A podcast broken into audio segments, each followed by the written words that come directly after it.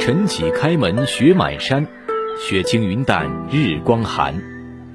FM 九十七点三曲艺评书广播，主播雷鸣邀您一起诗词共赏读。一首冬季好诗，郑板桥的《山中雪后》与您分享。诗人郑板桥出身贫寒，年轻时为记者所主，不得入仕，曾流浪街头卖画。有时甚至靠乞讨度日，饱尝人间辛酸。生活中遭遇的不幸给他的心灵带来严重的创伤，所以他经常在诗词的作品中抒发对自己身世的感慨。这首《山中雪后》就是作者在大雪之后见景生情所作的诗歌。